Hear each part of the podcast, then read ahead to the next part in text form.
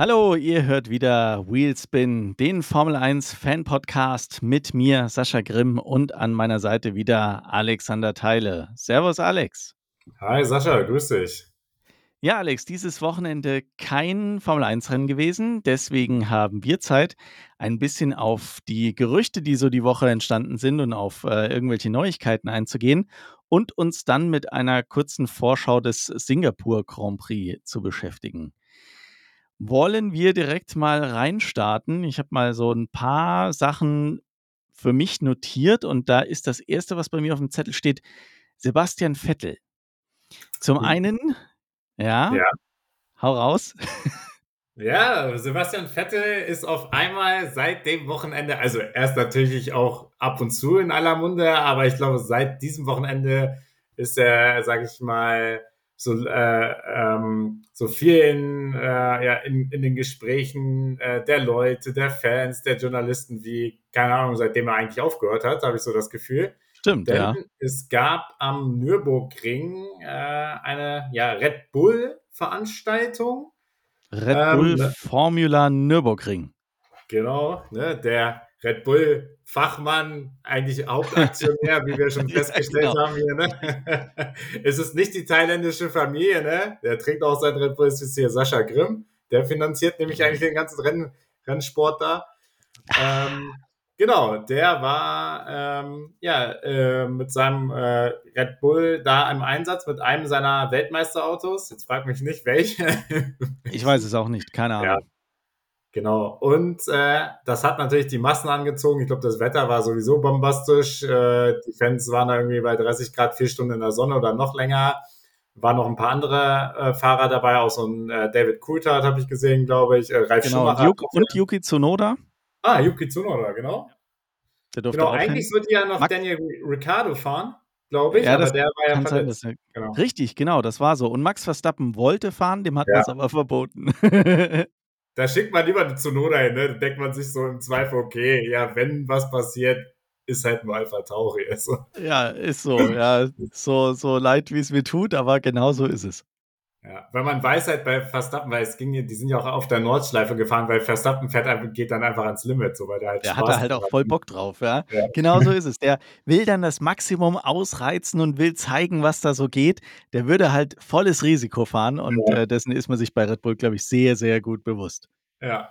Nee, aber ähm, nochmal zu Vettel auch. Ähm, es ging ja auch darum, wieder mal zu zeigen, dass man diese älteren Formel-1-Fahrzeuge auch mit äh, dem sogenannten E-Fuel-Kraftstoff ähm, verwenden kann, also mit äh, ja, synthetischen Kraftstoffen, die halt ähm, ne, nicht aus dem äh, klassischen äh, Benzin gemacht werden, sondern äh, ja, wie der Name schon sagt, ähm, E-Fuels sind. Also das sind halt ähm, Kraftstoffe, die kein wie, wie sagt man es richtig, kein CO2 verursachen bei der Ja, Herstellung, glaube ich. Genau.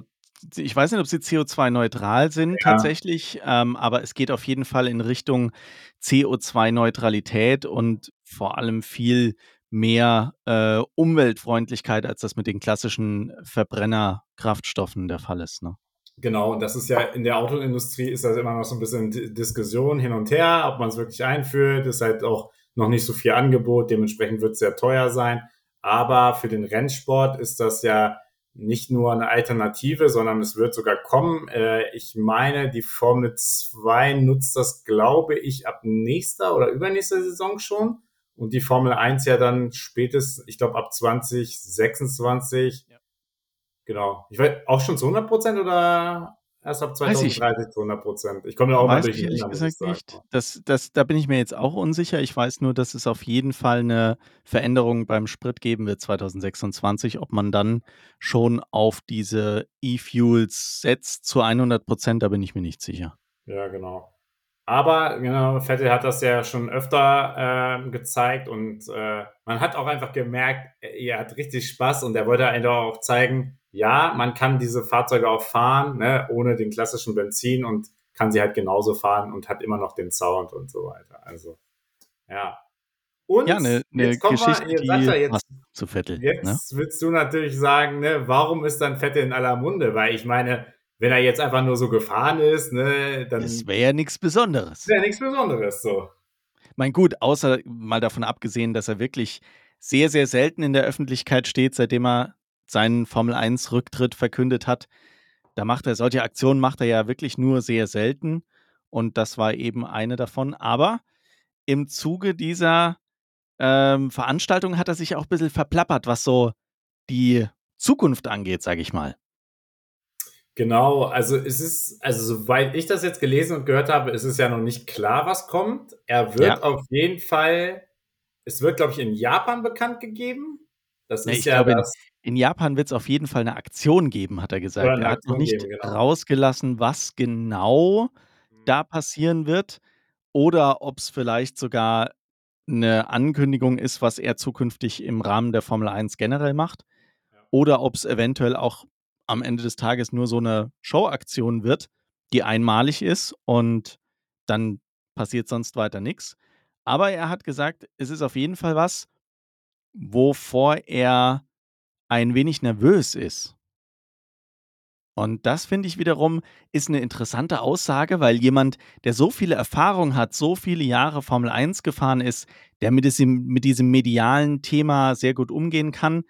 Was ist es bitte, was ihn noch nervös macht?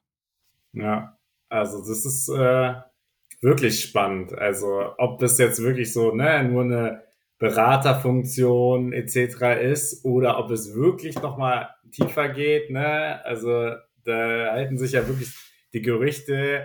Die ersten kamen natürlich auf wieder auf die Gedanken zu sagen: „Hier, ne, wenn, äh, Vettel so viel Spaß hat, äh, am Fahren, wäre nicht wieder der optimale Mann für Audi, um da was aufzubauen“, ne? Ist natürlich auch immer naheliegend, weil Audi ja das, äh, große deutsche Projekt ist und, äh, ist natürlich besser denen auch besser zu Gesicht stehen würde, wenn sie halt 'n super renommierten deutschen Fahrer haben, grade für den Start, also Ja, und die Gerüchte kommen ja auch nicht von ungefähr. Es gibt ja auch jemanden, der sehr prominent ist und der diese Gerüchte auch ordentlich befeuert, nämlich Doktor Helmut Marko. Der hat sich jetzt in den letzten Wochen nicht unbedingt immer mit Ruhm bekleckert, wenn er da Aussagen getroffen hat. Darauf wollen wir aber gar nicht eingehen, weil das ist 'n Thema, das kann jeder, äh, selber nachschauen und bewerten, wie er das möchte. Aber im Zusammenhang mit den Sebastian Vettel-Gerüchten hat er gesagt, er ist sich ziemlich sicher und scheinbar gab's da wohl auch Gespräche. Ich glaube, Doktor Helmut Marko und Sebastian Vettel haben da 'n durchaus sehr enges Verhältnis auch noch aus der Vergangenheit, dass Sebastian Vettel unglaublich viel Bock hat, Formel 1 zu fahren und Helmut Marko hält es nicht für ausgeschlossen, dass der auch Lust hat auf 'n Comeback. Er sagte aber auch, Voraussetzung ist es, dass Vettel 'n Auto kriegt, das sofort vorne mitfahren kann und dass es ihm ermöglicht, noch mal 'nen Weltmeistertitel zu holen. Und da wird's natürlich wiederum schwierig. Da sehe ich Audi mit Sicherheit nicht von von vornherein in der Lage dazu. Die werden erst mal jemanden brauchen, der ihnen hilft, dieses Auto dahin zu entwickeln, dass man damit Weltmeisterschaften gewinnen kann. Bei Red Bull glaube ich aber auch nicht, dass er unterkommt. Das halte ich für sehr unwahrscheinlich. Dafür haben die auch jetzt mit Liam Lawson, der sich, äh, momentan ja wirklich gut beweisen kann, genug Nachwuchs, um da die die Sitze zu besetzen, ne? Ja, also, glaube ich auch. Also, es ist halt ja, es ist so 'n bisschen, äh, suspekt, ne, wenn man auf der einen Seite sagt, ja, er will auf jeden Fall eigentlich 'n Team, wo mit wo er vorne mitfährt und auf der anderen Seite gibt's eigentlich das Team nicht und, äh, man kann aber trotzdem noch, äh, ja, spekulieren, ob er nicht trotzdem noch teilnimmt und weil, ne, wie du auch schon gesagt hast am Anfang, der diese Aussage getätigt hat, dass er so 'n bisschen Respekt, äh, davor hat und so weiter. Also, vielleicht also, man könnte auch sagen, okay, er hat halt Respekt davor, weil es halt dieses Comeback ist, äh, wo man ja auch in der Vergangenheit erlebt hat, ne, dass das jetzt nicht immer, sage ich mal, so glorreich verlie äh, verlief. Also, ne, Beispiel Michael Schumacher und so. Klar, der hat im Endeffekt Mercedes geholfen, aber für ihn selber war es jetzt auch nicht das überragende Comeback, ne, wo er dann mitgefahren ist und, äh, die Siege eingefahren ist ohne Ende so, ne? Das könnte man halt auch so verstehen, dass er halt so 'n bisschen davor den Respekt hat, aber kann natürlich auch was ganz anderes sein. Also, es Ja, ich meine, das ist natürlich auch die Frage, wenn wir jetzt darüber sprechen, dass, wenn er zurückkommt, er auf jeden Fall in 'n Siegerauto möchte, dann gibt's ja nicht so viele Optionen, ne? Also, eigentlich kannst du sagen, es bleibt dann nur Red Bull, Mercedes oder Ferrari, ne? Alles andere ist ziemlich unrealistisch Und da sind die Sitze vergeben. Also wo möchte er dahin? Ja, da kann er frühestens bei Mercedes 2025 ein oder 2026 respektive einsteigen. Ja. Bei ähm, Red Bull ist es, ist, wäre es 2025 theoretisch möglich, wenn Sergio Perez dann seinen Vertrag äh, nicht verlängert bekommt. Max Verstappen ist bis 2028 gesetzt. Ich glaube auch kaum, dass es da irgendwas dran zu rütteln gibt. Und bei Ferrari, Leclerc und Sainz, ja, okay, Sainz, da munkelt man ja schon, geht der zu Audi oder nicht. Aber sind wir mal ganz ehrlich, glauben wir, dass Sebastian Vettel wieder zurück zu Ferrari geht? Ich glaube wirklich, die, diese Verbindung zu Ferrari ist bei weitem nicht so stark wie die zu Red Bull. Und bei aller Liebe, ich glaube, nach allem, was bei Ferrari passiert ist, ist Ferrari das letzte Team, wo Sebastian Vettel irgendwie ein Comeback feiern würde. Ja, und ich glaube auch, äh, auch aus, als, aus Ferrari-Sicht, ich weiß auch nicht, ob so das, das so das richtige Zeichen wäre für Ferrari generell. Also, ne, das wäre dann, dann, wenn man schon Deutsch nimmt, ne, dann nehmen wir lieber deinen Freund Nico Hülkenberg, setzen den dann neben Leclerc als zweiten Fahrer, der unterstützt dann Leclerc, ne, bringt dann nochmal gute Entwicklungsarbeit rein in den Laden, ein paar deutsche Tugenden, ne? Und damit man dann sozusagen auch mal wieder wettbewerbsfähig ist und dann Hülkenberg sein Podium einfährt. Also damit könnten wir auch leben, aber ja. Ja, also bei Hülkenberg ist es klar, Hauptsache der bleibt in der Formel 1. Ne? Ähm, Wäre natürlich schön, der würde irgendwo in ein Team kommen, das noch ein bisschen was reißen kann, aber Hauptsache der fährt einfach ein bisschen weiter. Ne? Das wäre für uns Deutschen, glaube ich, einfach an sich eine schöne Message.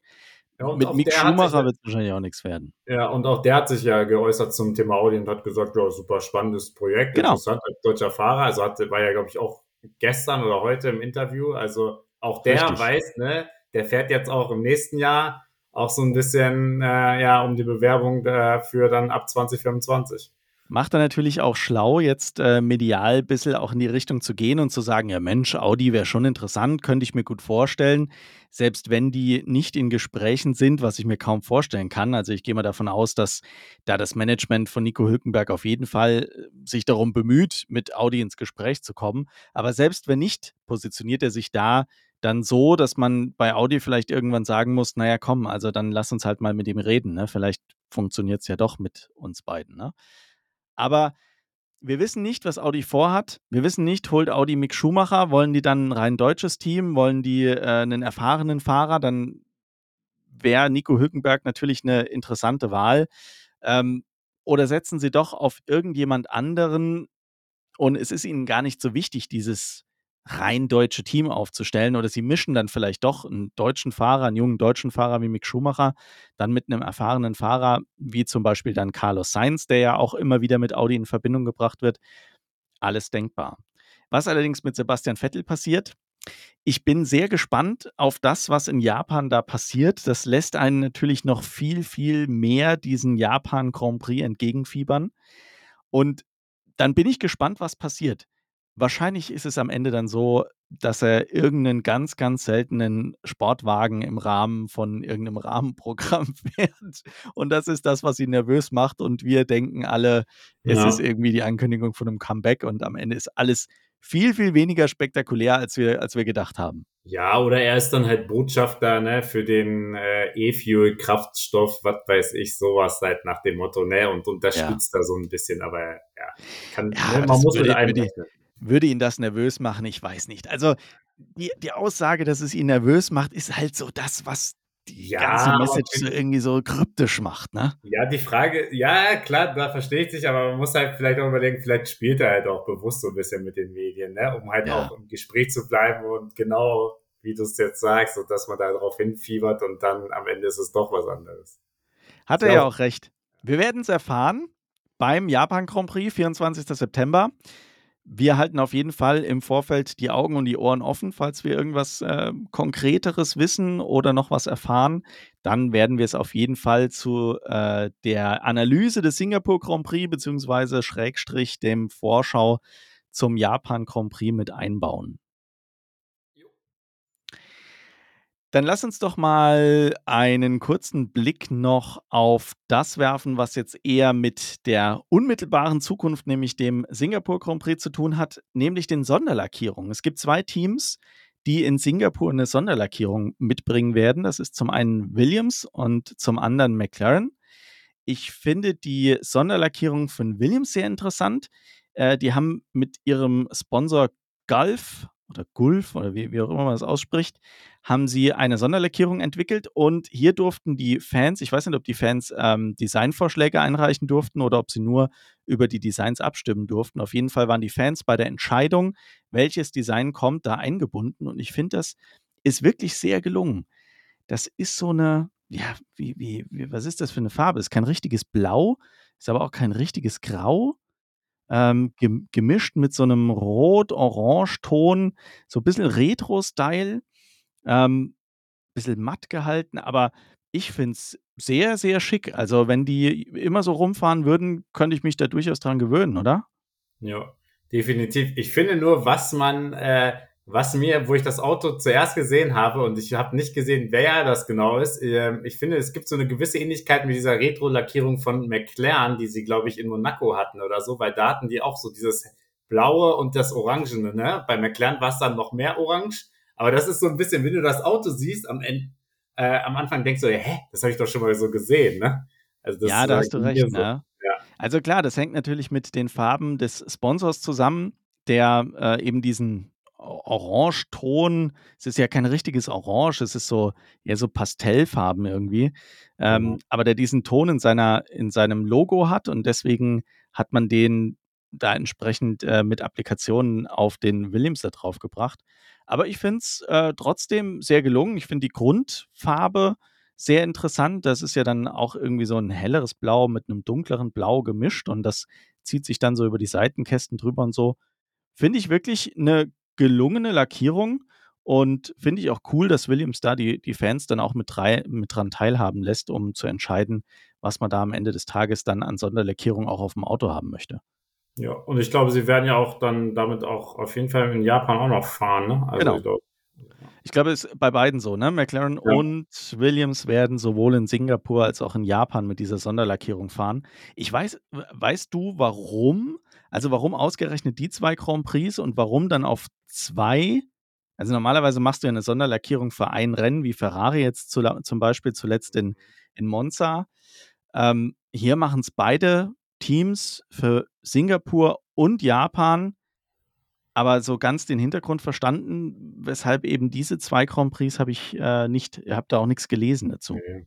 Vielleicht haben sie halt irgendwelche ne, besonderen Sponsorenabkommen dazu nochmal oder irgendwas, ne, was dann halt die beiden und äh, ich meine, das sind ja auch sehr, also ich glaube, die, wenn man jetzt mal so schaut, eigentlich die zwei beliebtesten Rennen in Asien, oder so unterschiedlich sie auch sein mögen, aber Singapur ist ja wirklich so so auch so ein bisschen Glamour und äh, sehr spannende Stadt und so und Japan dann nochmal so ganz anders äh, und auch sehr verrückte Nation. Also vielleicht haben sie da, gibt es da irgendeine Vereinbarung. Aber, kann, aber weiß ich auch nicht, warum das jetzt ausgerechnet bei den beiden Rennen ist. Ja. ja, und McLaren macht das ja auch nicht zum ersten Mal. Ähm, die haben das in den vergangenen Jahren auch schon gemacht. Und die nennen ihr Design Stealth Mode. Das ist ein, im, im Grundsatz ein äh, schwarzes Auto mit orangenen Akzenten. Ja. Finde ich nicht ganz so gewagt wie die Williams ähm, mhm. Neulackierung, aber trotzdem ganz cool. Ja. Wird halt äh, in Singapur, da kommen wir ja später zu, wird halt immer, ist halt die, das Besondere, dass sie ja nicht am Tage fahren, sondern dann halt in der Nacht mit Flutlicht und dann wird es natürlich nochmal spannend, wie das dann äh, aussieht, weil die ja dann sozusagen so ange, angestrahlt werden, die Autos. Also da bin ich, da bin ich auch gespannt. gespannt. Das könnte wirklich auch sehr, sehr schön aussehen. Und da ähm, kommt natürlich auch das ganze Thema Stealth Mode her. Ne? Was schwarz ist, wird natürlich dann bei solchen Nachtrennen tendenziell auch eher dunkel wirken und dann sieht man nur die orangenen Applikationen. Also ich bin sehr gespannt. Ich finde ähm, das immer cool, wenn so Sonderlackierungen gemacht werden, weil das dem Ganzen nochmal so einen frischen Kick verleiht. Und ich finde es besonders schön, wenn man sich da auch als äh, Team was traut, und mal eine verrückte Lackierung irgendwie raushaut. Ne?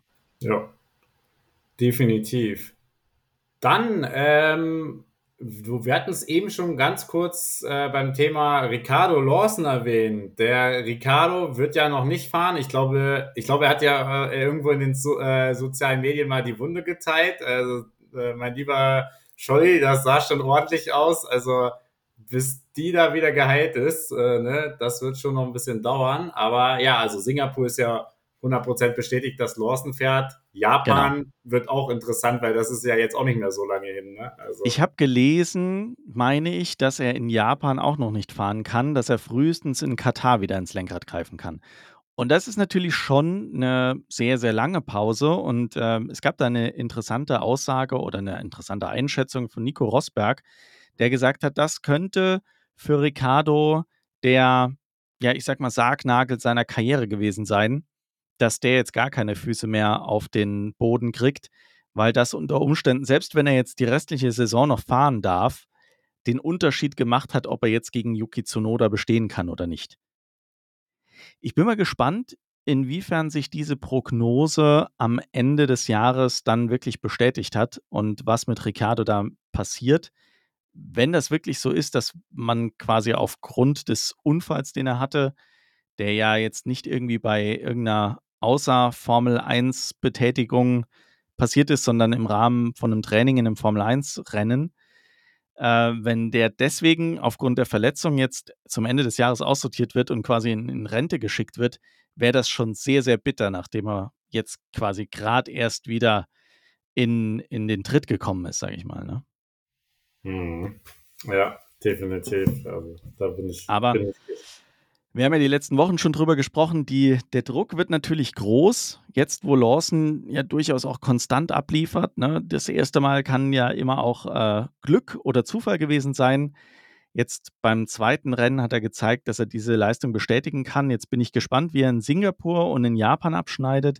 Und wenn die Ergebnisse auch solide und stark werden und auch besser wie die von Yuki Tsunoda, dann muss man natürlich wirklich die Frage stellen, warum lässt man Lawson nicht im Auto? und lässt ihn die Saison fertig fahren. Und man muss auch gleichzeitig die Frage stellen, ist denn Ricardo tendenziell wirklich besser als Zunoda?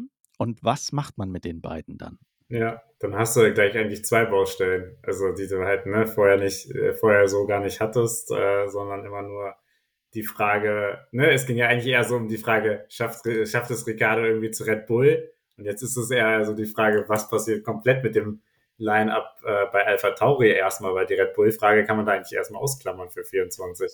Tatsächlich. Also ich glaube, mittlerweile ähm, wird es immer wahrscheinlicher, dass Perez 24 bleibt und man ähm, Alpha Tauri intern wahrscheinlich erstmal gucken muss, wie man die Situation löst. Also das wird schon eine sehr spannende Geschichte noch. Und wie gesagt, es wäre aus meiner Sicht rein, rein, ich sag mal, persönlich würde es mir sehr leid tun, für Daniel Ricciardo, wenn er am Ende des Tages aufgrund dessen in seinem, ich sag mal, zweiten Frühling gescheitert ist. Aber gut, schauen wir, was passiert. Und damit lass uns doch mal einen Blick auf Singapur werfen. Du hast es schon gesagt, wir haben hier ein Nachtrennen, ähm, eins der oder das erste Nachtrennen in der Formel 1 überhaupt.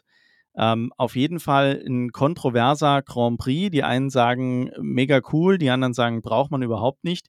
Für uns hier in Deutschland ist es natürlich eine schöne Geschichte, weil wir zwar ein Nachtrennen haben, das 20 Uhr Ortszeit wird es, glaube ich, gestartet, aber bei uns das Ganze um 14 Uhr dann stattfindet und damit zu unserer, ich sag mal, mehr oder weniger gewohnten Formel 1 Zeit.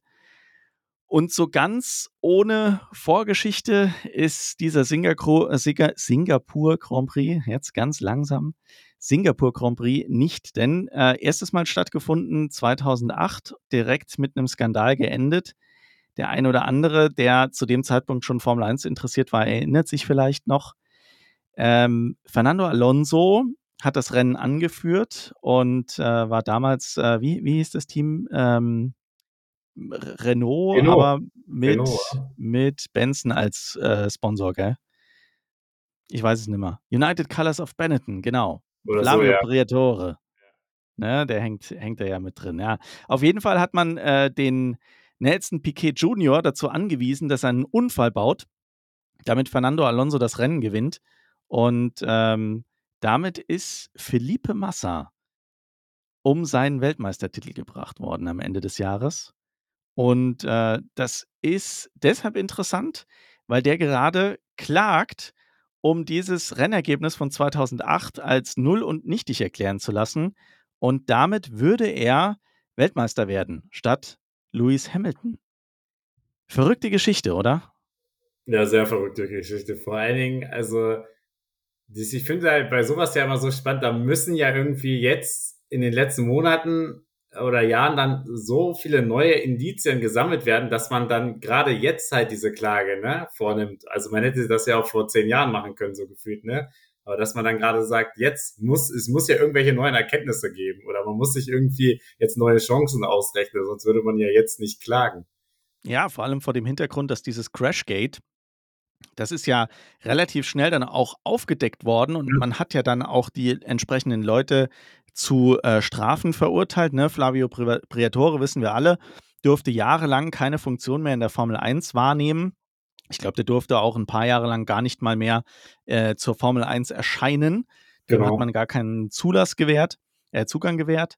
Und mittlerweile dürfte er, glaube ich, oder tut er sogar ja. Ähm, ja. wieder Funktionen ausüben. Ich glaube, ist äh, als Manager jetzt unterwegs von dem einen oder anderen Fahrer. Und äh, von daher war es ja, glaube ich, relativ schnell auch klar, dass dieser Skandal passiert ist, dass man quasi manipuliert hat. Und man hätte dann ja auch schon entsprechend reagieren können. Hat man aber nicht. Das heißt, die Frage ist natürlich, was kam jetzt auf oder was gibt es an neuen Erkenntnissen, dass man jetzt hier den, den Schritt wagt und das äh, gerichtlich oder rechtlich versucht einzuklagen. Äh, Bernie Ecclestone hatte äh, das so salopp, wie er halt ist, äh, hatte gemeint, naja, Philippe, Philippe Massa braucht halt einfach Geld. Und deswegen geht er jetzt äh, diesen, diesen Weg und versucht da ein bisschen mediale Aufmerksamkeit zu äh, erreichen, in der Hoffnung, dass man irgendwann, wie hat man es so schön gesagt, aus Crashgate Cashgate macht mhm. und man ihm einfach ein paar Millionen überweist und äh, damit hat Jetzt sich die Sache erledigt. Ja, genau, ja. genau. So, Lewis Hamilton würde seinen Weltmeistertitel behalten. Aller, aller Welt wäre geholfen, so auf die Art. Ne? Wobei äh, ich jetzt auch gelesen habe, dass Felipe Massa ausgerechnet bei Lewis Hamilton versucht, äh, Rückendeckung zu, zu kriegen. Also ich habe die tatsächlich den Artikel im Detail nicht gelesen, aber alleine die, Vorstellung, ja, das ist total verrückt. Da kommt einer um die Ecke, sagt, hey, pass mal auf, ne? Also, das war ja damals alles getürkt. Und dann bist du irgendwie Weltmeister geworden. Und wäre das nicht passiert, dann wäre ich Weltmeister geworden. Ja, hilf mir doch mal bitte äh, in meiner Klage, damit ich den Weltmeistertitel kriege, statt du. Also, ich meine, da sitzt doch ein Lewis Hamilton auch da und sagt, äh, warte mal, Moment, äh, nee. ja, wäre ja völlig bescheuert. Ja, und also weißt du, was ich halt auch immer an sowas halt super schwierig finde, wenn das, wenn du das dann halt Jahre später entscheidest. Ja, klar sagst du, er wäre Weltmeister geworden, aber wenn dieses Rennen hätte, ne, hätten die vorher entschieden, mitten in der Saison, Saison es wird nicht gewertet, dann wäre ja Lewis Hamilton vielleicht auch anders aufgetreten, ne, und hätte vielleicht in dem einen oder anderen Rennen dann die anderen Punkte geholt. Also deswegen ist es halt immer so super schwierig zu sagen, ja, okay, ne, man annulliert jetzt das Rennen und dann ist jetzt automatisch mathematisch halt Massa Weltmeister. Ja, gut, äh, mathematisch ja, aber ne, du weißt ja, weißt ja, wie es ist. Dann hätte, Hamilton hätte vielleicht in dem einen oder anderen Rennen was mehr rausgeholt. So. Ja, das glaube ich auch. Das ist im Nachhinein immer schwierig. Du weißt ja auch nicht, inwiefern da eine Drucksituation entstanden wäre, mit der Massa überhaupt nicht klargekommen wäre und hätte genau. vielleicht noch schlechtere Ergebnisse zum, zum Saisonende eingefahren. Also von daher, ich finde es auch irgendwie ein bisschen komisch, sowas anzufechten nach so vielen Jahren. Aber gucken wir mal, wie sich das Ganze noch entwickelt. Es ist auf jeden Fall eine spannende Geschichte, eine kuriose Geschichte und äh, überschattet natürlich dieses ganze Singapur Grand Prix-Thema immer ein bisschen, wenn man über diesen Grand Prix spricht, weil das ist natürlich schon eine starke Nummer. Das hat so, soweit ich weiß, in der Formel 1 im Vorfeld noch nie gegeben und seitdem ja sowieso nicht mehr, dass jemand absichtlich irgendwo einen Crash baut. Ne? Es gab die eine oder andere Situation, wo man ja, äh, dem einen oder anderen Fahrer vorgeworfen hat, er wäre schuld am einem bestimmten Rennausgang oder das, was passiert ist, was dann passiert ist, nur weil jemand einen Unfall gebaut hat und das weitere äh, Konsequenzen zur Folge hatte, wie ein Safety Car oder keine Ahnung, ja. Also da gibt es ja immer wieder Vorwürfe, die man gewissen ähm, Fahrern macht, vor allem Fahrern, die irgendwo weiter hinten oder im Mittelfeld unterwegs waren. Ich glaube, Timo Glock ist auch so einer, der eine Zeit lang mit, mit solchen Vorwürfen zu kämpfen hatte von einem anderen Fahrer.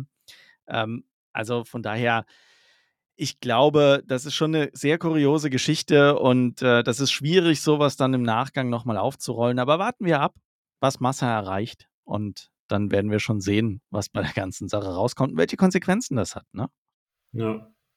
Genau, lass dann lass uns mal so 'n bisschen auch Richtung, äh, aktuelles Geschehen in Singapur gehen, denn es gibt nämlich, äh, 2 Aspekte, die man da noch, äh, beleuchten muss. Zum einen das, äh, sportliche Reglement in Bezug auf die sogenannten Flexi-Wings tritt ja jetzt ab dem Singapur Grand Prix in Kraft. Und soweit ich das jetzt, ne, als nicht so Insider da verstanden habe, war es ja so, dass vor allen Dingen Aston Martin angeblich, ne, äh, dann Flügel hatte, der, äh, sich zu weit gebogen hat, deswegen ja auch Stichwort Flexi-Wing. Und, äh, dem wollte man jetzt so 'n bisschen entgegenwirken und hat jetzt diese neue FIA-Direktive, äh, jetzt, äh, ab Singapur eingeführt. Ja, und Mercedes. Mercedes hat Und wohl auch Mercedes, sehr stark mit diesen Flexi-Wings gearbeitet. Und auf jeden Fall ist es so, dass es, äh, jetzt, ähm, ja, klar klarere Auslegungen, Mhm. äh, gibt, was diese Flexi-Wings angeht und, ähm, diese Regeln, die man dann festgelegt hat, die, ja, greifen jetzt in Singapur und dementsprechend wird das, äh, interessant zu sehen, wer davon profitiert und wer eben 'nen Nachteil daraus hat. Und es gibt noch 'ne 2. technische Direktive, die da, ähm, äh, rausgebracht wurde oder jetzt konkretisiert wurde oder ab Singapur quasi greift. Und, ähm, das hat zu tun mit den äh, mit dem Heckflügel, glaube ich. Und zwar ist es da verboten, ähm, gewisse Dinge zu tun, wie wie irgendwelche Cuts in den in den Mhm. Heckflügel zu machen und, äh oder systematisch den Heckflügel irgendwie zu zerstören oder, ähm, ja, Brüche rein reinzumachen, äh, zumindest was die Oberfläche angeht. Ich muss ganz ehrlich sagen, dafür bin ich zu wenig in den Technikthemen drin, um das, äh, genauer beurteilen zu können. Ähm, auf jeden Fall ist es, ähm, ja, interessant, dass das in Singapur jetzt greift und und im Vorfeld ja 'n Thema war und deswegen konkretisiert wurde. Und es wird spannend zu sehen, wer davon profitiert und wer eben 'nen Nachteil hat. Und, ähm, man munkelt, dass Red Bull mit der Konkretisierung der technischen Direktive so 'n Stück weit 'n Problem haben wird, weil die sehr stark auf auf die Themen da, äh, hin entwickelt haben oder die sind, die wegen denen das die Direktive dann noch mal konkretisiert wurde. Und eben, wie du so äh, du es schon gesagt hast, Aston Martin und Mercedes, die da eventuell durch den Flexi-Wing, äh, 'nen Nachteil haben werden. Wenn sie nicht sowieso in, ja, Anbetracht der Tatsache, dass das in Singapur greift, sowieso schon Alternativen haben. Ja, genau. Und also also genau, ich habe nämlich gehört sogar, dass Aston Martin in den letzten Rennen, äh, schon die neue Variante schon getestet hat und, äh, extra schon nicht mehr die alte genommen hat und dementsprechend vielleicht auch der einen oder anderen Stelle 'n bisschen Performance eingebüßt hat.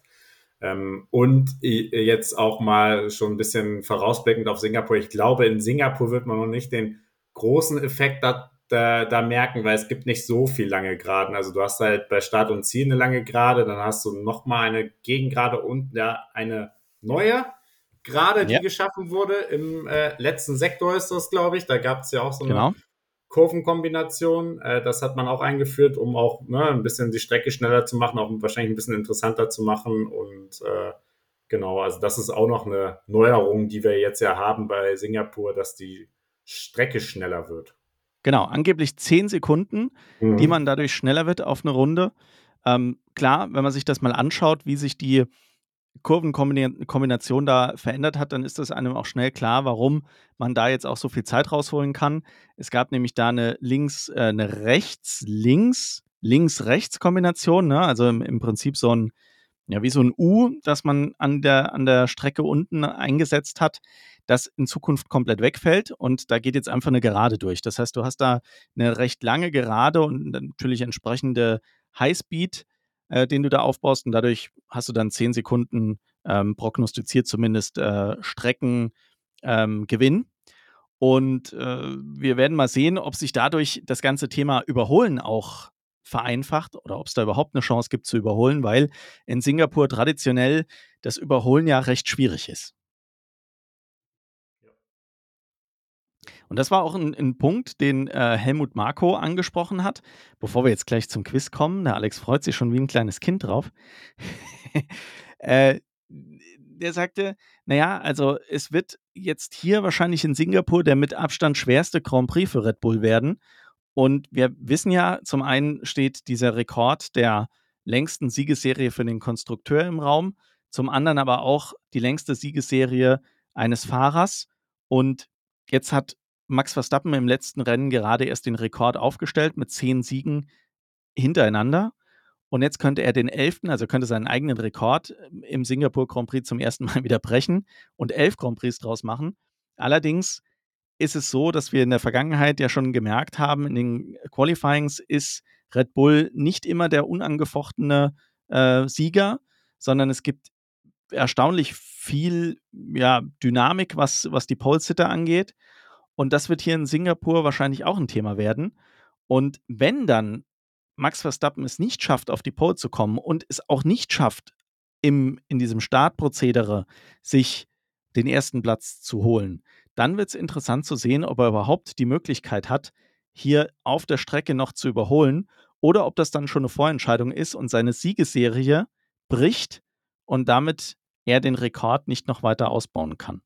Ja, und damit würde ja auch die Chance brechen, dass Red Bull ne, alle, äh, alle Siege in der, der, der Saison holt. Also ich glaube, alle, sag ich mal, nicht Red Bull-Fans fiebern jetzt auch dem vielleicht so ein bisschen entgegen, weil man ja auch sagt, gerade auf dieser Strecke könnten äh, McLaren und äh, Mercedes ganz gut sein. Also, ne, die in Monza nicht so gut waren, weil sie, ne, in Monza ging es ja vor allen Dingen um Topspeed äh, wegen den ganzen langen Geraden, aber das ist eher so eine Strecke, die auch den beiden wieder entgegenkommt. Und äh, da war Toto Wolf eigentlich auch schon relativ optimistisch. Also das wird jetzt echt interessant. Also es ist halt witzig, dass man jetzt so, ne, früher äh, ging es eigentlich darum, okay, wer wird Weltmeister oder wer gewinnt das Rennen. Und jetzt hofft man, also jetzt, ne, so als, sag ich mal, neutraler oder nicht Red Bull-Fan, hofft man ja schon darauf, okay, gibt's jetzt wirklich nochmal diesen Moment, ne, dass Verstappen, äh, sag ich mal, nicht gewinnt oder Red Bull vor allen Dingen nicht gewinnt. Also das ist, und gerade Singapur bietet da echt viel Chancen dafür. Ja, und als Red Bull-Fan muss man ja sagen, gibt es an dem Wochenende ja auch äh, so einen kleinen Höhepunkt, weil theoretisch könnte es Red Bull schaffen, dieses Wochenende schon Konstrukteursweltmeister zu werden. Und zwar dann, wenn sie einen Doppelsieg holen und Mercedes komplett leer ausgeht. Ist natürlich die Frage, wie wahrscheinlich ist das? Theoretisch wäre es aber möglich. Das heißt, damit wäre auch ein neuer Rekord wieder geschaffen als äh, Konstrukteur, der, also es gab noch nie in der Geschichte der Formel 1 zu so einem frühen Zeitpunkt einen Konstrukteur, der sich den Weltmeistertitel geholt hat. Also auch das könnte Red Bull dieses Jahr theoretisch schaffen. Ich bin auch da ganz bei Toto Wolf. Ne? Ich denke, der wird schon äh, wissen, dass in Singapur sein Auto unter Umständen deutlich besser funktioniert, als das auf anderen Strecken der Fall ist. Und damit die Wahrscheinlichkeit, dass die überhaupt gar nichts einfahren, sehr, sehr gering ist. Also realistisch muss man sagen, also theoretisch wäre es möglich, rechnerisch wäre es möglich, dass Red Bull jetzt am Wochenende schon Konstrukteursweltmeister wird. Faktisch glaube ich aber, ist das sehr unwahrscheinlich. Auch wenn ich als Red Bull natürlich, äh, Red Bull-Fan natürlich äh, mich freuen würde. Aber auf der anderen Seite bin ich ganz ehrlich, ist mir wurscht, ob das jetzt hier passiert in Singapur oder erst in Japan oder erst in Katar. Klar ist, wir werden am Ende Konstrukteursweltmeister und das ist ja alles, was zählt. Ja, ich glaube, da zweifelt auch niemand dran. ja, gut, Alex, dann lass uns doch mal ins Quiz einsteigen. Ja, genau. Ich also natürlich. Zu Singapur würde ich auch noch sagen, ich war ja bereits dreimal da. Also ja, du musst dich super nie, auskennen. Ja, leider nie zur Formel 1, aber ich so. bin auch das letzte Mal die, äh, sag ich mal, gefühlt so die halbe Formel 1-Strecke abgelaufen, weil das, das ist, ist ja, sehr gut ist ja keine, äh, sage ich mal, permanente Rennstrecke, sondern äh, da kannst du ja ganz normal langgehen, mit dem Fahrrad fahren, teilweise fahren da auch Autos. Und also, ne, jeder, der da mal hin will, dem kann, dem kann ich eigentlich Singapur wirklich nur empfehlen. Es ist wirklich eine atemberaubende Stadt, äh, hat wirklich äh, seinen eigenen Reiz, auch gerade diese kulturelle Mischung aus, äh, sag ich mal, aus diesem äh, ja, aus dem ähm, englischen Königreich von damals. Dann hast du diesen chinesischen Einfluss, den indischen Einfluss, also wirklich sehr spektakulär. Und dann alleine diese Kulisse mit diesem Marina Sense Bay Hotel, das kennt, glaube ich, auch jeder. Ne? äh, guck mal nach einem Zimmerpreis, der ist auf jeden Fall ordentlich. Also Formel 1, glaube ich, um die 1000 Euro aktuell. Äh, normal, wenn keine Formel 1 ist, zahlst du auch schon 500, 600 Euro. Also ich habe da selber noch nicht übernachtet, aber es gibt so eine kleine. Das wollte ich dich äh, jetzt gerade fragen, ja. Nee, es gibt eine kleine Rooftop-Bar, da, die ist direkt äh, neben dem Hotel auf dem gleichen Gebäude. Da kann man irgendwie günstig einen Drink nehmen und da hat man auch die, fast die gleiche Aussicht. Also so ein kleiner Insider-Tipp, wer man da ist, da gibt es auch eine Rooftop-Bar. Ja, sehr cool. Dann solltest du ja eigentlich mit unserem Quiz heute überhaupt gar kein Problem haben. Spannend. das, das äh, Hoffe ich zumindest, ja. Wir fangen wie immer an mit der Streckenlänge. Wie lang ist die Strecke? Und zwar jetzt nach den Veränderungen 2023, muss ich dazu sagen. Ja, das ist jetzt natürlich, also. also ich kann dir schon mal sagen, sie ist kürzer geworden. ja, genau, und ich, die Änderungen sind jetzt auch nicht so groß. Also es ist ja jetzt kein, keine Änderung von einem Kilometer oder zwei Kilometern. Ähm, also ich weiß ungefähr, was, was für eine Laufrunde ich hatte, aber die war ein bisschen länger damals. Ähm, also ich tippe mal so äh, auf 5 Kilometer. Okay. Correct. Jawohl. Also das lassen wir durchgehen, weil es sind 5,063 Kilometer. Und also das sind 5 Kilometer. Ah, Wahnsinn. So ja. Okay, dann ähm, eine spannende Frage womit sich der Kreis irgendwie so ein bisschen schließt, ohne dass ich jetzt zu viel verraten möchte. Wer holte denn die meisten Siege in Singapur bisher? Also, normalerweise gibt es immer genau zwei Kandidaten, die am einfallen. Jetzt äh, weiß ich ja, und du hast es auch vorhin schön erwähnt, ähm, Singapur ist erst seit 2008 dabei. Das heißt, Michael Schumacher fliegt schon mal raus. Richtig. Und dann gibt es eigentlich, eigentlich nur zwei und wenn ich mich erinnere, war Sebastian Vettel immer richtig stark da und deswegen tippe ich jetzt Sebastian Vettel, weil ich glaube, der war immer richtig gut da. Correct! Genau, das meinte ich mit, jetzt schließt sich der ja, Kreis. Wir haben mit Sebastian stimmt. Vettel angefangen. Ja. Und äh, jetzt ist es äh, eben nochmal Sebastian Vettel, der hier erwähnt wird. Genau, fünf Siege hat Sebastian Vettel in Singapur geholt und damit der alleinige Führende, was die Siege angeht. Ich glaube, äh, Lewis Hamilton dann folgt mit vier. Könnte also theoretisch ja. aufschließen, ne? wenn er jetzt dieses Jahr gewinnen sollte, warum auch immer, ne? aber möglich ist. Ja. Wer hat noch nie, äh, wer hatte noch nie, also das ist jetzt keine der Quizfragen, aber wer hatte noch keinen Sieg in Singapur? Wenn du Max so sagst, könntest ja, ich wollte gerade sagen, Verstappen, weil letztes Jahr hat er auch nicht gewonnen. Ja. Richtig. Ja. Es ist, äh, also Max Verstappen hat in Singapur noch nie gewonnen. Das ist natürlich auch nochmal eine ganz interessante Geschichte, wenn wir darüber reden, dass das in Singapur jetzt alles nicht ganz so einfach wird für Red Bull und Max Verstappen. Also, äh, schauen wir mal, was das wird. Ja, es spricht einiges dafür, dass wir vielleicht tatsächlich die Siegesserie reißen sehen. Aber für mich als Red Bull-Fan wäre das schon echt bitter. Naja, weiter im Quiz. Wie heißt denn die Strecke offiziell? Äh, das ist jetzt eine gute Frage. Du hattest vorhin das Hotel erwähnt, das fast genauso heißt. Ja, heißt der, heißt der Grand Prix dann Marina Sands oder ist Marina. Ja, Marina Bay, stimmt oder? schon. Ja, genau. Marina der, Bay, weil der ja Marina heißt, Bay genau. ist, ne? Sozusagen. Marina Bay Circuit. Ah, okay. Genau. Dann, wann wurde denn die Strecke fertiggestellt? Du hast es im Prinzip schon gesagt, sollte eigentlich kein, kein, äh, keine Überraschung sein, dass du das jetzt weißt. Ja, 2008. Correct! Ganz genau. Und da war auch der erste Grand Prix, also von daher. Aber jetzt eine Schätzfrage, weil das kannst du einfach nicht wissen. Völlig unmöglich. Und wenn du es weißt, dann äh, verneige ich mich in allertiefstem Respekt vor dir. Wir wissen, es ist ein Nachtrennen. Wir wissen, damit da überhaupt Licht auf der Strecke ist, braucht man Scheinwerfer. Wir kennen die Scheinwerfer alle, wir haben die alle schon gesehen. Aber wie viele Scheinwerfer sind das denn?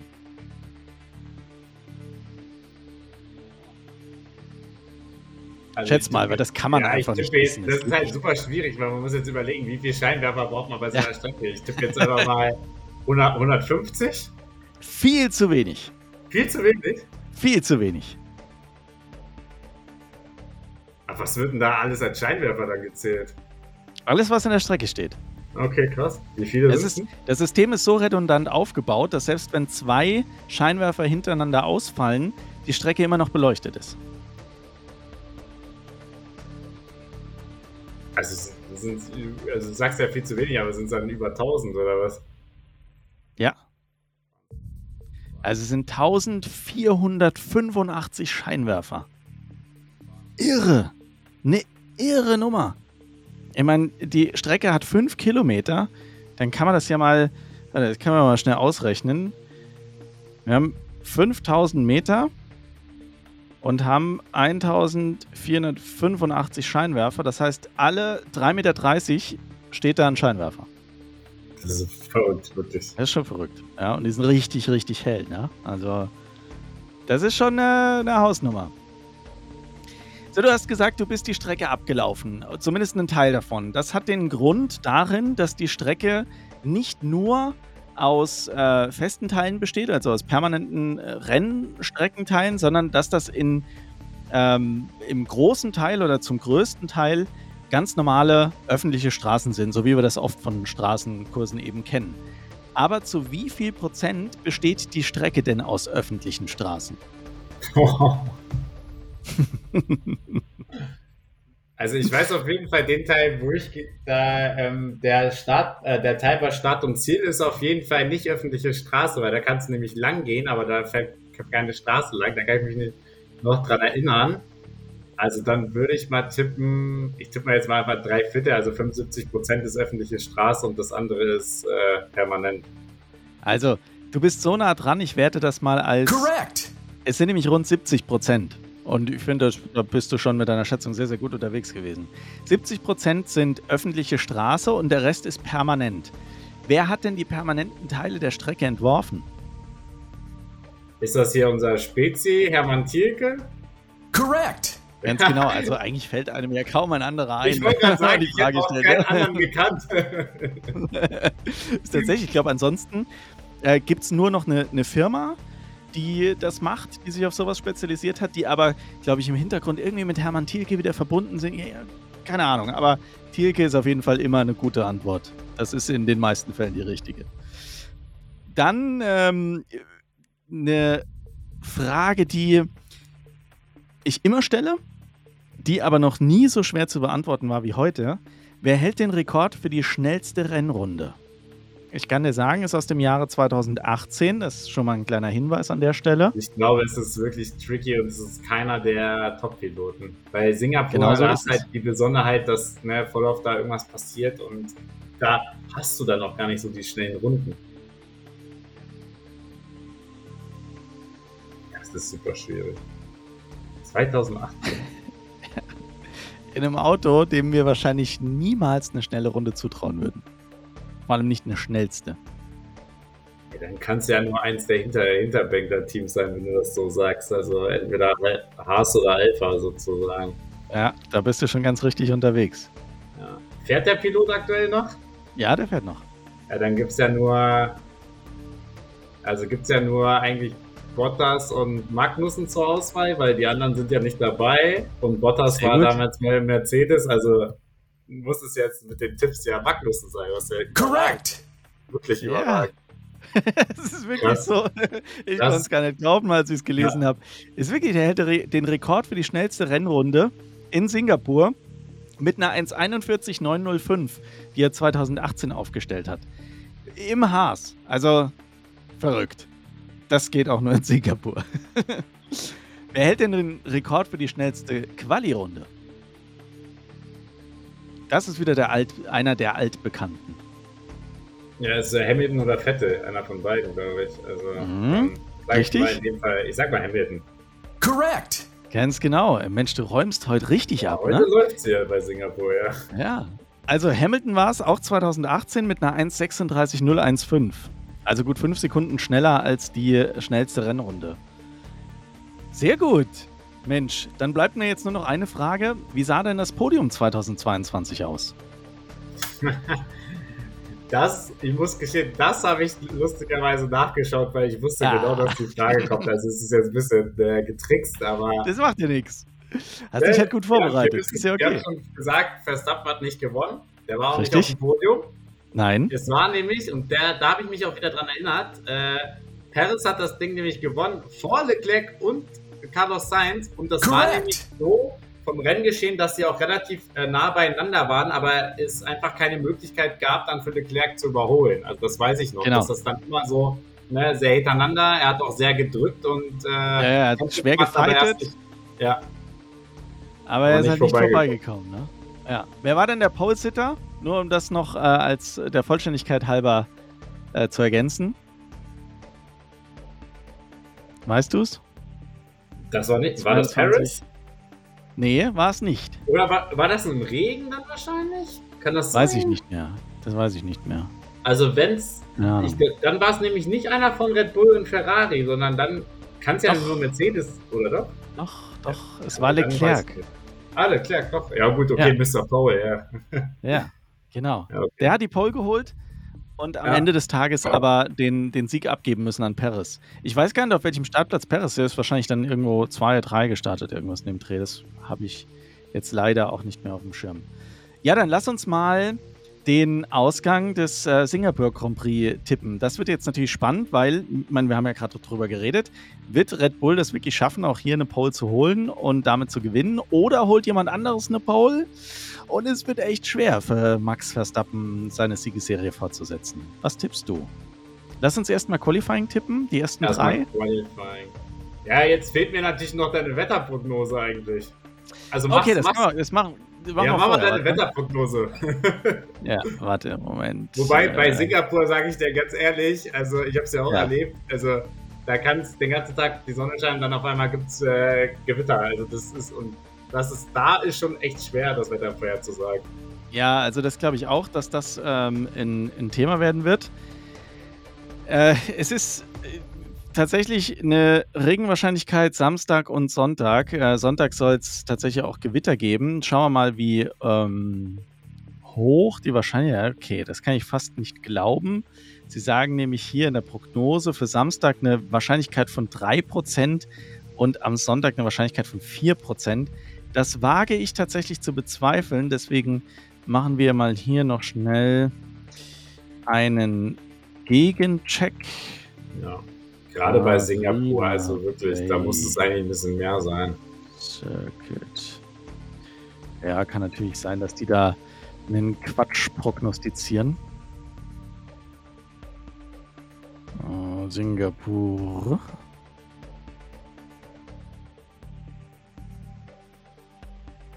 So, da sagen die Wetterprognosen aber trotzdem für den Freitag zwischen 11 und 17 Uhr eine ähm, leichte Chance auf Regen und am Samstag tatsächlich zwischen 11 und 23 Uhr. Und am Sonntag, Sonntag um 11 soll es richtig viel regnen. Da sind hier 7 Liter auf den Quadratmeter vorhergesagt. Das wäre natürlich für das Formel-1-Rennen jetzt weniger ein Problem, weil um 20 Uhr ist es wieder trocken. Ja, Am Samstag wird es spannend, weil da um 20 Uhr noch Regen vorhergesagt ist. Ja, also du kannst es, so- also gerade bei Singapur sage ich dir ehrlich, du kannst es so genau nicht vorhersagen. Es wird Das spannend. Äh, das Wasser verdampft da natürlich auch sehr schnell, dadurch, dass es Genau. extrem heiß ist, hohe, hohe Luftfeuchtigkeit. Also ja, gut, dann versuchen wir es mal zu tippen. Ne? Also jetzt muss ich ja mal ein bisschen äh, was Spannendes sagen, gerade fürs Qualifying. Ähm, ich sag mal, es holt äh, Russell die Pole vor Max Verstappen und Lewis Hamilton. Okay. Also da bin ich optimistischer aus Ferrari-Sicht. Ich glaube, Leclerc holt die Pole. Dahinter landet Max Verstappen und dann auf drei schafft Alonso mal wieder. Dann, äh, wie geht denn das Rennen aus? Jetzt muss, Muss man sich, immer, muss man sich dann immer noch an die. Ja, ja, genau. Das habe ich auch gerade gemerkt. die läuft immer noch. ja, jetzt muss man sich so ein Stück weit an seinem äh, Quali-Tipp äh, orientieren, wenn man jetzt das Rennen tippen möchte, ne? Ja, ich sage, Verstappen gewinnt aber, weil er dann äh, noch entweder durch eine gute Strategie beim Boxenstopp oder halt am Start äh, den Russell überholt und äh, Hamilton zeigt seine Klasse und landet auf Platz zwei und bei Russell läuft irgendwas schief und äh, Alonso holt dann den dritten. Okay, also ich glaube auch, Max Verstappen gewinnt. Der wird sich diese Siegesserie nicht nehmen lassen. dahinter kommt äh, Aston Martin mit Fernando Alonso und Ferrari macht irgendeinen Quatsch und deswegen verliert Leclerc äh, Platz 1 und 2 und landet am Ende aber glücklicherweise noch auf dem Podium. That's my tip. Sehr optimistisch von dir. Also ich sehe Ferrari nicht so äh, nicht so äh, nicht so gut, aber ich lasse mich natürlich gerne überraschen. Aber, also ich glaube, es ist natürlich auch so eine so eine ähm, Strecke äh, Stadtkurs. Da ist Leclerc halt immer gut und dadurch, dass du ja, mit, mit Singer in Singapur schon eine spezielle äh, Streckencharakteristik hast, glaube ich eben, dass Ferrari da durchaus ein bisschen mehr Chancen hat. Aber Mercedes wird auch stark sein. Also deswegen, ja, ich muss ja auch was anderes tippen als du. Aber dass ja. ich der eher äh, optimistische Ferrari-Tipper bin, ja. das hätte ich jetzt heute nicht gedacht. Das finde ich auch interessant. Aber ich habe mich irgendwie, muss ich gestehen, so im Vorfeld so durch diese ganzen Aussagen wahrscheinlich, dass er, sage ich mal, Mac, äh, Mercedes und McLaren die Strecke liegen wird, äh, wahrscheinlich so ein bisschen blenden lassen. Und ich sag mir auch, Monza lief jetzt gut und äh, von daher. Ja, genau. Ich, ich nicht dran, ist, aber lass mich positiv überraschen. Also genau, das ist auch mit, mit ein Grund, warum ich glaube, dass Ferrari da auch wieder stark sein wird und weil sie letztes Jahr schon gezeigt haben, also zumindest Leclerc hat gezeigt, dass er auf der Strecke gut klarkommt. Ich bin jo, gespannt. Sainz war, auch auf dem Podium, also. Das ja. stimmt, das, das ist richtig, ja. Und äh, mein letztes Rennen hat Sainz ja gezeigt, dass er Leclerc auch mal hinter sich halten kann. Ja. Na gut, dann lass uns ähm, zu guter Letzt, damit wir hier vollumfänglich informiert und schön am Ende des Tages abgerundet äh, das Ganze hier rübergebracht haben, noch einen Blick werfen auf die Übertragungszeiten. Wann kommt denn was im TV? Ne? Ist keine Überraschung, dass das alles hier auf Sky läuft, das wissen wir alle. Ähm, Formel 1 TV geht natürlich auch für diejenigen, die noch ein Abo haben. Ähm, die Zeiten sind immer dieselben, mit leichten Variationen, aber äh, das findet ihr dann schon raus. Ähm, aber die Sessionzeiten, die sind das Entscheidende. Und da ist es so, dass am Freitag das erste freie Training von 11.30 Uhr bis 12.30 Uhr stattfindet. Das zweite freie Training dann von 15 bis 16 Uhr. Alles deutsche Zeit natürlich. Am Samstag dann das dritte freie Training von 11.30 Uhr bis 12.30 Uhr und das Qualifying, dick anstreichen, 15 bis 16 Uhr. Und Sonntag das Rennen, ich habe es vorhin schon gesagt, ab 14 Uhr. Sky fängt mit seinen Vorberichten schon um 12.30 Uhr an. Ihr könnt ja mal bei F1 TV reinschauen. Ich weiß nicht, Alex, du hast es wahrscheinlich nicht im Kopf, wann dort die Übertragung beginnt, oder? Äh, eine Stunde vorher meistens. Also okay. beim Rennen dann sozusagen um 13 Uhr, ja. Wie auch immer ihr euch entscheidet, auf welchem Kanal ihr das Ganze schaut, wir schauen auf jeden Fall mit. Wenn ihr während des Rennens mit uns diskutieren wollt, dann könnt ihr das gerne in unserer WhatsApp-Gruppe tun. Da ist nämlich während so einem Rennen oder dem ganzen Rennwochenende einiges los. Den Link dazu findet ihr in den Show Notes, den packe ich euch da rein. Und ansonsten wisst ihr Bescheid, ihr findet uns auf Facebook und auf Instagram unter wheelspinf1. Und ansonsten kann ich eigentlich nur noch sagen, wünsche ich euch viel Spaß beim großen Preis von Singapur. Und wir hören uns dann wieder nächste Woche. Alex, du bist wieder dabei. Singapur-Analyse. Vorschau auf Japan und äh, in der Analyse zu Japan gibst du dann nochmal an deine Urlaubsvertretung ab. Genau, das machen wir. Also nächste Woche bin ich gewohnt dabei und danach äh, wird äh, unser Vertretungslehrer nochmal einspringen. Jawohl. Dann, Alex, sage ich dir vielen Dank fürs Mitmachen wieder diese Woche. Euch da draußen vielen Dank fürs Zuhören. Und wir hören uns nächste Woche wieder nach dem großen Preis von Singapur. Bis dahin, macht's gut, habt ein schönes Rennwochenende. Bis dann. Ciao, ciao. Danke, ciao.